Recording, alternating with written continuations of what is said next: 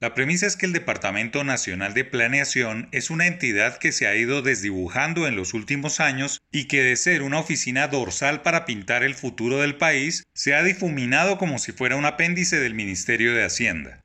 A mediados de febrero de 2019, cuando el Gobierno Nacional llevaba al Congreso de la República su Plan Nacional de Desarrollo, titulado Pacto por Colombia, Pacto por la Equidad, una docena de exdirectores de la emblemática institución creada en 1958 rasgaron sus vestiduras por las reformas que se tenían en mente. La idea era quitarle funciones y unificar el manejo del presupuesto en Hacienda. Pero esa es otra historia y un debate pendiente. Lo importante ahora, que se vienen vientos de cambio, es que el DNP recupere la esencia de su nombre y sus funciones constitucionales de plantear y ayudar a soñar un país sin precariedades, con menos pobreza, entre otras muchas necesidades, y se dedique menos a atender políticos regionales que ven en ese departamento una fuente de soluciones a sus problemas.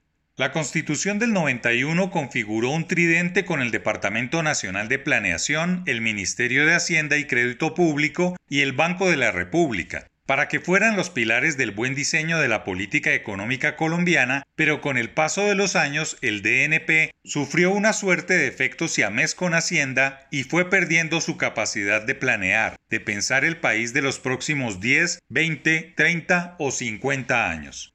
Temas estructurales de largo plazo como la redefinición de los estratos socioeconómicos, los sistemas de movilidad de las ciudades, las vocaciones regionales de cara a las exportaciones, el nuevo mapa geográfico y político, el papel de los océanos en la economía, las nuevas ciudades y aglomeraciones, la informalidad, las mujeres, el agro, entre otras muchas temáticas, que no se volvieron a tocar a fondo en una entidad que tiene más de 1.100 empleados y un presupuesto de más de 2,2 billones de pesos. Incluso el papel de planeación en los últimos gobiernos se ha limitado a hacer el plan de desarrollo, brillar durante el comienzo del gobierno y a esfumarse el resto del periodo al lado de la cartera de Hacienda.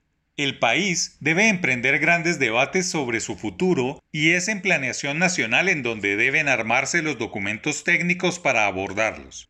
¿Qué pasa con los mares en Colombia? ¿Vale la pena ser un país con provincias y autonomías? ¿Qué ciudades deben tener metro elevado o subterráneo? ¿Es viable el sistema pensional? ¿Por qué no funcionan los impuestos regionales? ¿Qué pasa con la competitividad? ¿Qué le falta al país para ser un jugador en la cuenca del Pacífico? ¿Se necesitan más puertos? ¿Qué municipios o departamentos no son viables? Todas esas preguntas interesantes que suenan chocantes deben ser respondidas por una entidad que fue creada para ello. El problema de este gobierno, no es una equivocación, fue que todo se concentró en atender la pandemia y lo más sonoro que pudo hacer el DNP fue la devolución del IVA y entregar la nueva fase del CISBEN. Queda un año que no es mucho tiempo, pero sí se puede reflexionar de cara a las próximas elecciones, sobre las instituciones económicas que están hechas para construir el futuro y hacer posible el bienestar de nuevas generaciones.